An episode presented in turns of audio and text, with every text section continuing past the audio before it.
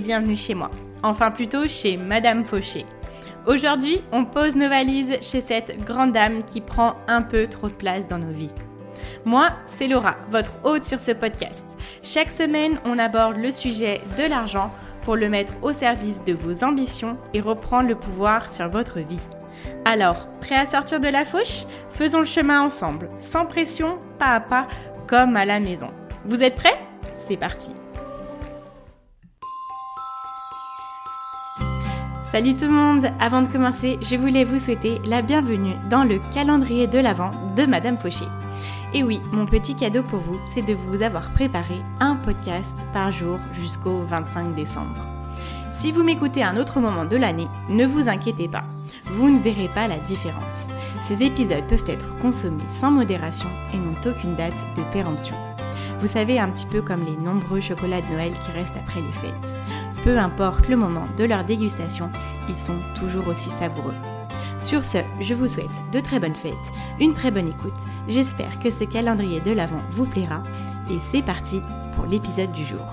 Bonjour à tous, je suis ravie de vous retrouver pour ce dernier épisode du calendrier de l'Avent de Madame Fauché. C'est un plaisir aujourd'hui d'être bah, là avec vous, de partager ce dernier moment de l'année 2020 avec vous. Aujourd'hui, du coup, la suite de cet épisode sur la gestion de l'argent avec les enfants. C'est vraiment un grand plaisir de parler de ça avec vous aujourd'hui. Du coup, cet épisode a été enregistré en une fois et je vous mets deux parties. Donc là, c'est la deuxième partie. Alors bah écoutez, sans plus attendre, je vous laisse avec la suite du sujet et on se retrouve à la fin pour faire euh, un petit bilan euh, pour ceux qui veulent bien entendre du calendrier de l'Avent. Pour vous remettre dans le contexte, on venait de parler du coup du date night où on partageait un repas avec notre moitié et on allait discuter voilà de différents sujets par rapport à l'argent et qu'on allait mettre en place des rappels pour être sûr de ne pas oublier certaines choses et notamment de mettre en place nos petits pots de confiture. Alors bah écoutez, c'est parti pour la suite. Ok, j'arrive à la prochaine étape qui est le repas de famille. Donc lui il donne des noms un petit peu à tout. Il a quelque chose qui est très particulier à lui parce qu'il s'appelle le Barefoot Investor et Barefoot en fait c'est euh, euh, pieds nus. Et ce qui se passe c'est que en Australie et en Nouvelle-Zélande les gens avant marcher tout le temps pieds nus, tout le temps, tout le temps pieds nus. C'est quelque chose qui se perd un peu, mais voilà, c'est la tradition en fait. Donc pour lui, c'est le barefoot money meal. Donc le repas du barefoot sur l'argent. Vous, vous l'appelez comme vous voulez. C'est vraiment à vous de voir aussi euh, toutes les nomenclatures en fait que vous voulez donner à chaque objet, le tableau, euh, les pots, etc. Donc pour la suite de l'épisode, je vais vous appeler ça le meal, mais voilà, ça sera à vous de voir. L'objectif avec ce repas, c'est d'instaurer un moment qui deviendra une tradition dans votre famille.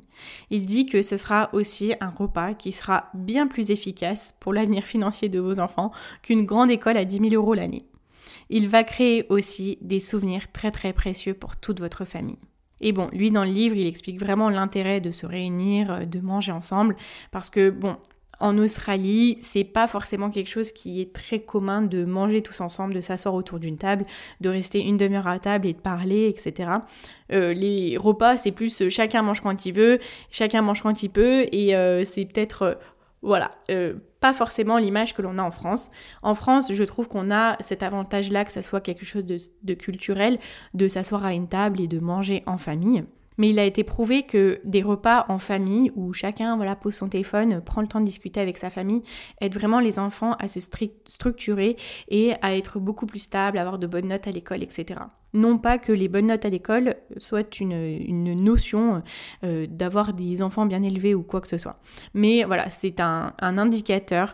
Avoir des repas où tout le monde mange ensemble, ça aide à avoir un enfant beaucoup plus stable et bien dans, sa, bien dans ses baskets, quoi.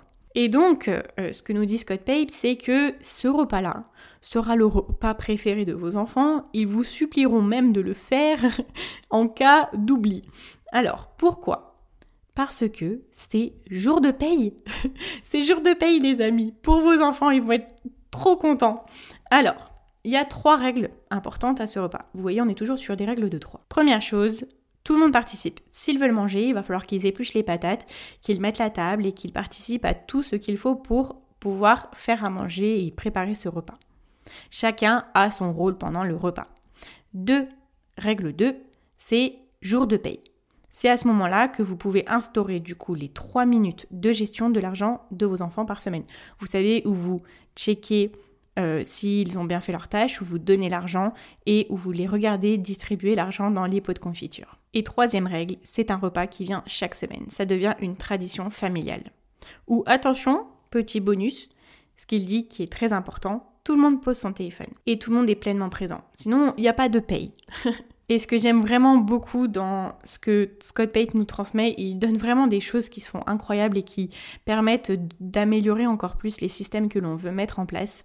Ce qu'il dit, c'est que pour amplifier le potentiel et la valeur de ce repas, l'objectif aussi est de leur parler d'histoires de famille, donc qu'il nomme le jeu des légendes familiales. Il dit qu'une étude a été menée aux États-Unis en 2001, donc ça date un peu, mais voilà, elle, a le mérite d'exister. Et en gros, ce sont deux psychologues américains qui ont montré que poser la question à, son enfant, sais-tu que nanana, il s'est passé ça, etc., donne aux enfants en fait le sentiment euh, très puissant de faire partie de quelque chose de bien plus grand qu'eux-mêmes. Donc qu'ils ont une famille, qu'ils ont une tradition, qu'ils ont une histoire qui est importante et qui, euh, voilà, qui est portée par toute la famille. Donc ça peut être des questions comme sais-tu ce qui s'est passé quand tu es né Sais-tu où ton père a grandi? Sais-tu où ta maman a commencé à travailler? Sais-tu quel petit job avaient euh, tes parents quand ils avaient ton âge, etc. Ça permet vraiment de voilà d'instaurer euh, une impression d'avoir quelque chose de beaucoup plus grand à soi-même. Et c'est là que justement vous allez créer vos propres légendes de, famille. Ce seront vraiment des bons moments que les enfants apprécieront tout autant que les parents. Et on parlera des moments difficiles, des bons moments. Et le plus important pour lui, c'est de partager ces moments où vous avez rebondi lors de coups durs. Ok, alors petit rappel, avant de commencer ce repas, il y a une liste d'achats, si ce sont des choses que vous n'avez pas encore. Donc trois pots de confiture par enfant des crayons colorés, pailletés, un tableau par enfant. Donc c'est sur barefootinvestor.com slash ressources. Je vous le mettrai dans la description. Et la dernière chose, c'est un porte-monnaie ou un petit sac pour les plus grands quand ils vont aller faire leurs achats. Alors, on s'imagine, vous avez décidé que samedi soir, c'était le Money Meal, le Barefoot Money Meal, comme vous, voilà, vous verrez comment vous le nommez. Mais imaginons que le samedi soir, ce sera le moment où vous avez décidé que ça sera ce repas. Alors, donc vous préparez le repas, etc. Vous réunissez vos enfants et vous leur dites votre attention s'il vous plaît. ça, il l'a pas mis dans le livre, mais c'est, je rajoute ma petite touche personnelle. Je vous ai réunis ce soir pour qu'on en instaure un repas tous ensemble. Chaque semaine, on va avoir ce repas spécial qu'on appellera le trois petits points. À vous de jouer parce que ce sera jour de paye, les enfants. Là, vous commencez à manger. Vous commencez à jouer au jeu des légendes familiales. Et pour le plat principal, avant de manger, vous allez prendre tous les pots de confiture et les poser sur la table. et vous allez leur expliquer l'idée de ce repas. Donc, c'est un repas qui va se passer chaque semaine. Tout le monde participe. Tout le monde fait à manger, etc. Sinon, personne ne reçoit la paye.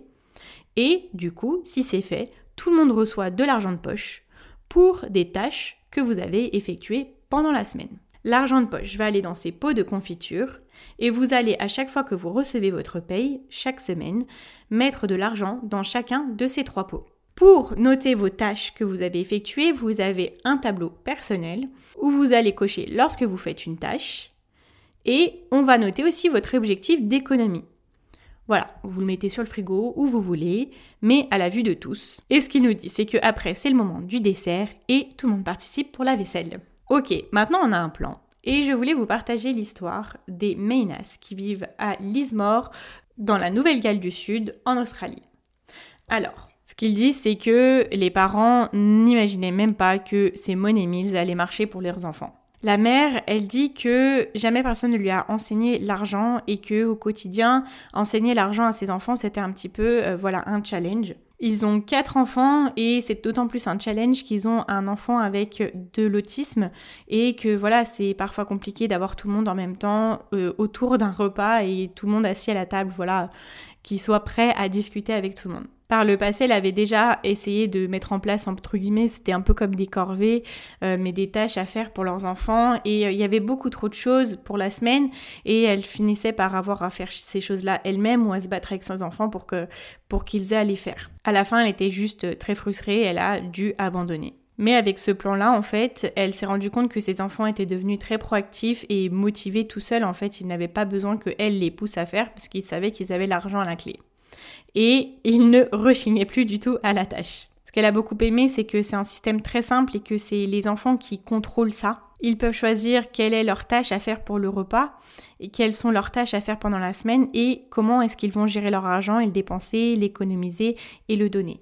Ce qu'elle dit, c'est que son aîné rechignait un peu au fait d'avoir à faire des tâches pour avoir de l'argent de poche. Il ne voulait absolument pas euh, en entendre parler, mais quand elle lui a expliqué le système du tableau et euh, des euh, pots de confiture, il a compris qu'en fait, il aurait contrôle sur son argent et qu'il serait libre de voir comment est-ce qu'il le dépensait et comment est-ce qu'il le répartissait. Et que lui, il avait décidé d'économiser pour une excursion qui a été faite avec l'école et ça l'a beaucoup aidé. Et un de leurs enfants, du coup, a Asperger et de l'autisme. Et lui, il était pas vraiment chaud pour euh, les monnaies mills parce qu'il n'aime pas trop parler d'argent et que il avait peur que ça change sa routine. Et ce qu'ils ont remarqué, c'est que leur enfant a commencé à faire du coup les tâches qu'on lui demandait et les tâches pour le repas sans qu'ils aient à lui demander. Et ça, c'était une belle victoire pour un enfant qui était atteint d'autisme et d'Asperger et que c'est un bel exemple parce que voilà, si un enfant, voilà, pour qui c'est beaucoup plus challengeant de mettre en place ces choses-là, y arrive, ça veut dire que d'autres enfants peuvent y arriver et surtout que c'est très motivant donc euh, en fait ils le feront vraiment euh, de plaisir. Et ce qui est chouette c'est que elle elle dit qu'ils l'ont adapté ce money meal donc le repas en des money parties donc ils font le samedi après-midi. Ils se sont dit que c'était un format qui était beaucoup plus adapté à leur famille donc là du coup ils font des pancakes, ils font des gâteaux etc. Et euh, voilà qu'ils ont pu adapter ça à eux, à leur fonctionnement et qu'ils s'en sont tout à fait ravis. Et la meilleure partie en fait de, de ce, cette monnaie partie, c'est qu'ils se rassemblent en tant que famille, qu'ils vivent des moments et qu'ils créent des souvenirs. Voilà, on vient de voir le plan pour permettre à vos enfants de faire leur premier pas avec l'argent. Donc je vais vous le résumer rapidement pour pouvoir bien tout comprendre toutes les étapes. Ce plan-là, il se résume en règle de 3. Donc, il y a 3 pots de confiture, 3 jobs et ça se gère en 3 minutes. L'objectif est de faire gagner de l'argent à vos enfants, donc de l'argent de poche, chaque semaine, en échange de trois tâches par semaine. Cet argent-là, ils vont le répartir dans trois pots de confiture différents. Le premier qui sera pour le fun, le second qui sera pour les grands projets, pour le sourire, et le troisième qui sera pour donner. Vous allez profiter d'un date night avec votre moitié pour pouvoir déjà échanger sur votre expérience avec l'argent et pour sortir des idées, des suggestions de tâches que vos enfants choisiront par la suite. Ils vont choisir trois tâches et ces trois tâches-là seront reportées sur un tableau que vous nommerez à votre guise. Sur ce tableau-là, il y aura les trois tâches plus les cinq semaines du mois ou quatre semaines. En dessous, il y aura leurs objectifs d'économie et ça sera signé au-dessous d'une phrase qui dit Je suis doué avec l'argent. Et ensuite, c'est là que vous allez mettre en place les money meals, les money parties, ce que vous voulez. Chacun participe. Sinon, il n'a pas son argent. Vous faites cette gestion de l'argent en 3 minutes. Vous checkez s'ils ont fait leur tâche. Vous leur distribuez l'argent jour de paye. Et vous les regardez distribuer l'argent dans leur pot de confiture. Et c'est là que vous créez une tradition de famille où chaque enfant reçoit son argent et récompensé des tâches qu'il a fait, du travail qu'il a mis en place. Ok, je ne vais pas vous laisser comme ça.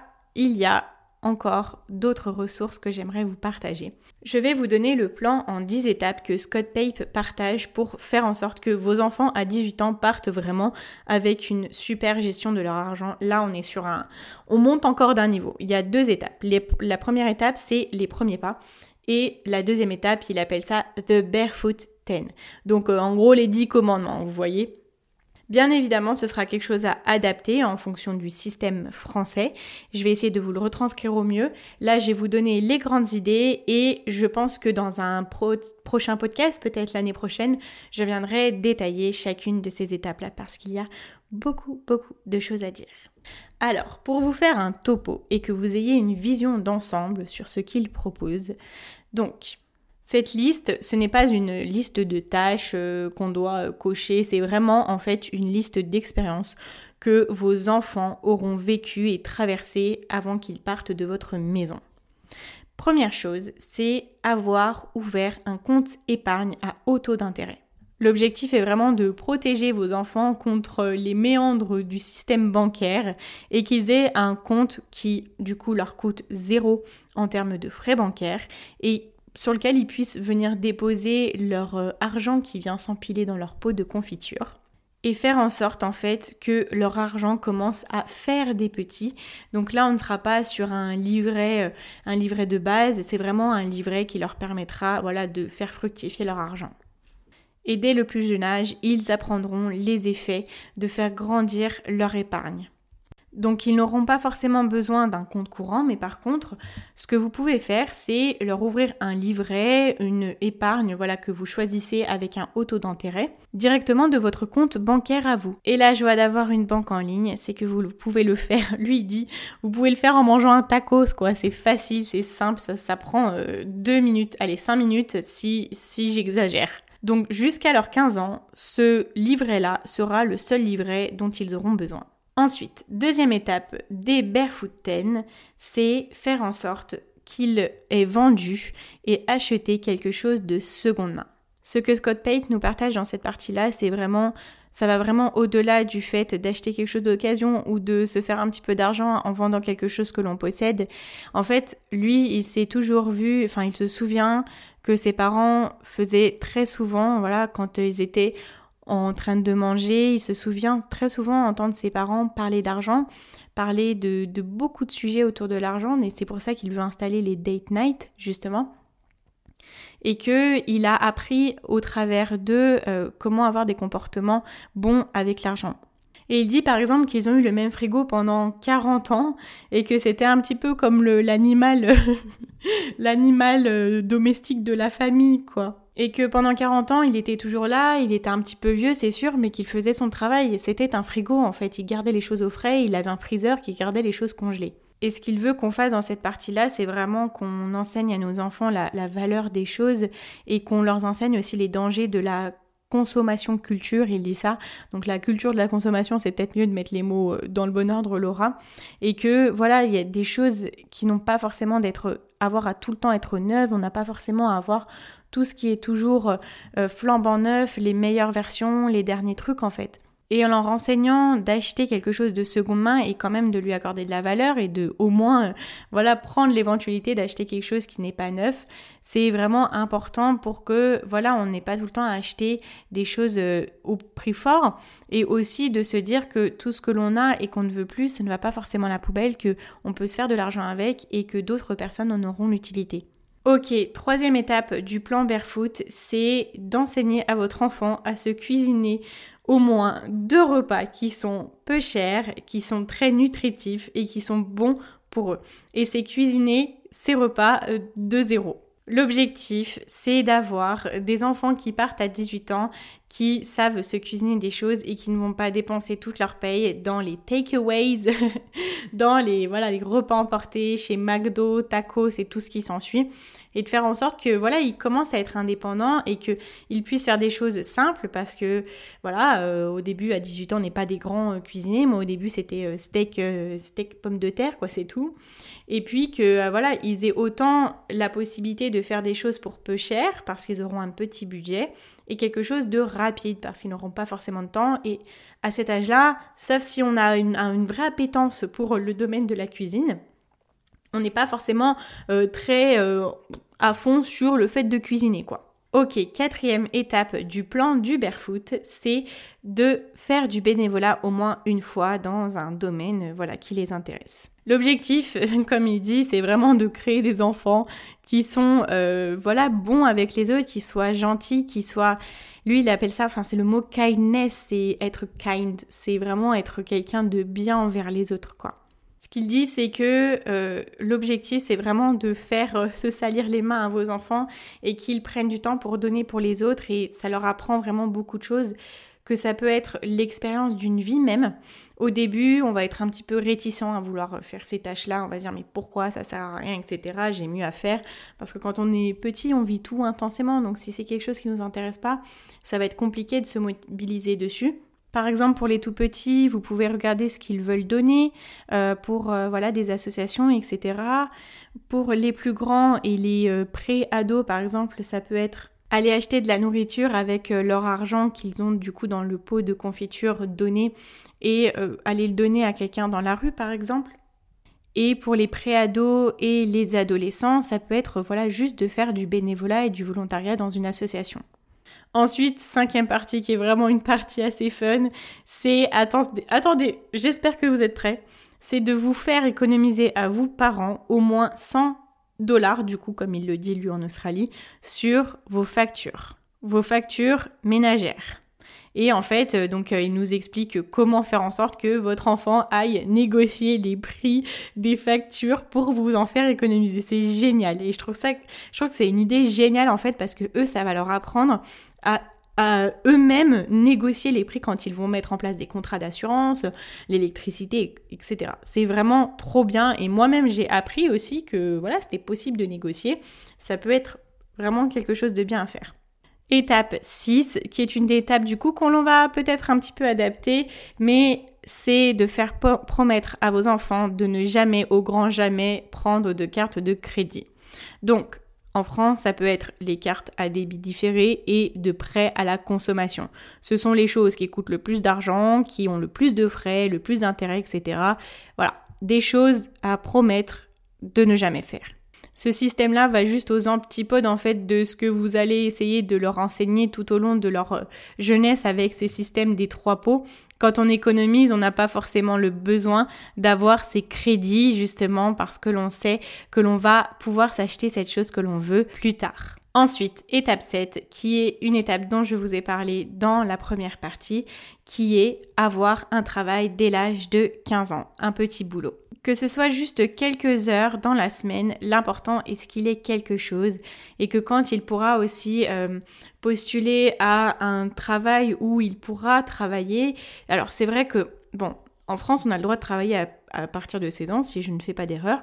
Mais c'est vrai que beaucoup d'employeurs et pour beaucoup de, jobs, en fait, euh, on est un petit peu défavorisé quand on a 16 ans. Par contre, ce qui est bien, c'est que quand vous avez vos contacts, vous pouvez faire jouer, je sais pas, des connaissances pour pouvoir travailler un petit peu avant 18 ans.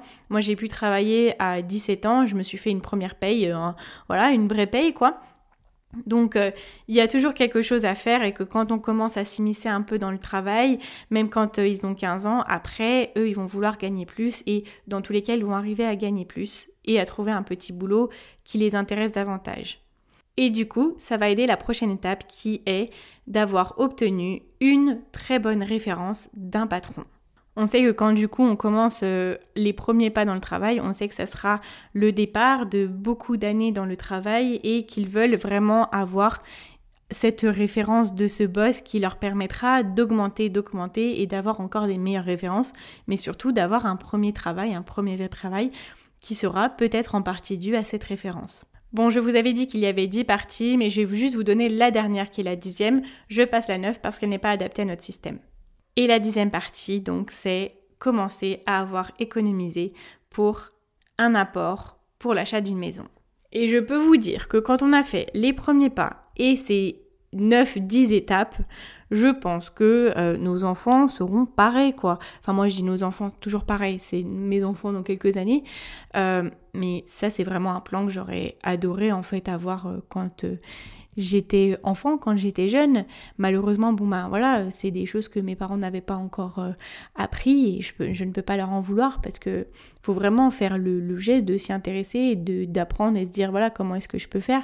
Alors, pour vous résumer les 10 étapes, la première c'est d'avoir ouvert un compte épargne à haut taux d'intérêt. Ensuite, avoir acheté et vendu quelque chose de seconde main.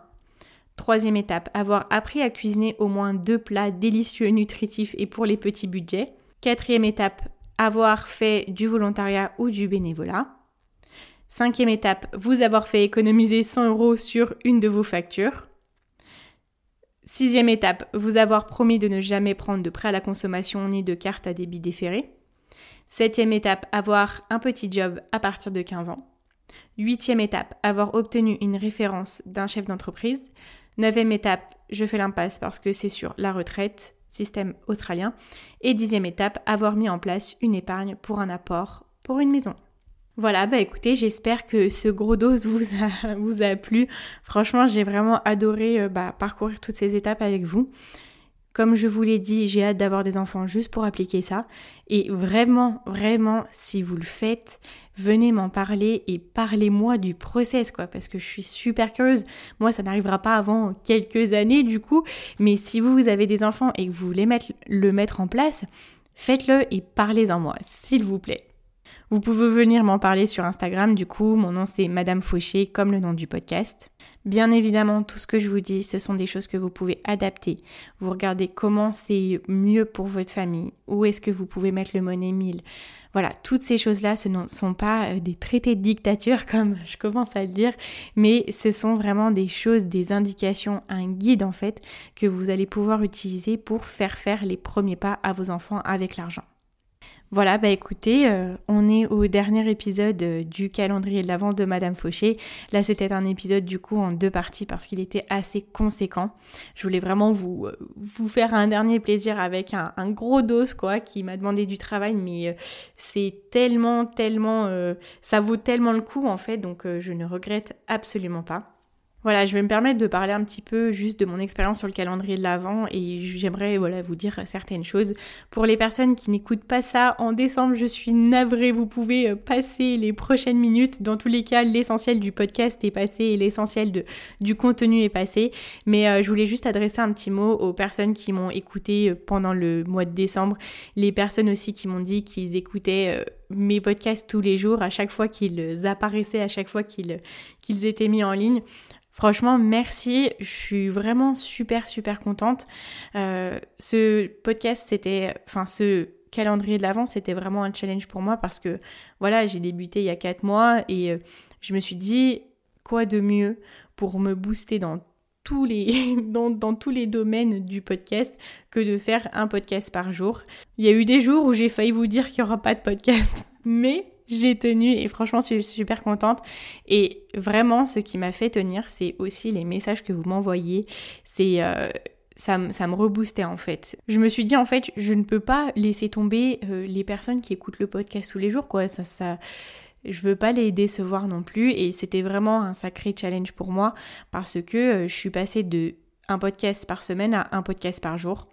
Donc euh, voilà, j'espère m'être améliorée pendant tout ce podcast, pendant tout ce mois-ci. J'espère que tous les sujets vous ont intéressé. Bon, bien évidemment, je pense qu'il y a des sujets qui sont moins intéressants ou plus intéressants en fonction des personnes et euh, c'est pour ça justement que j'essaye de faire de tous les sujets et qui puissent répondre aux problématiques de euh, toutes les personnes en fait. J'ai hâte d'être en 2021 du coup pour pouvoir euh, vous parler d'autres choses, approfondir certains sujets, pouvoir commencer de, de nouvelles aventures en fait. Je vous en parle depuis voilà quelques épisodes, j'aimerais me lancer dans l'investissement, etc.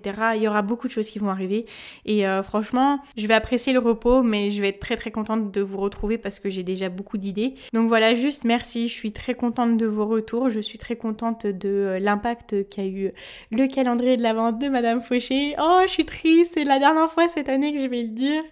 On se retrouve du coup en janvier. Je vous donnerai voilà les, les détails sur Instagram.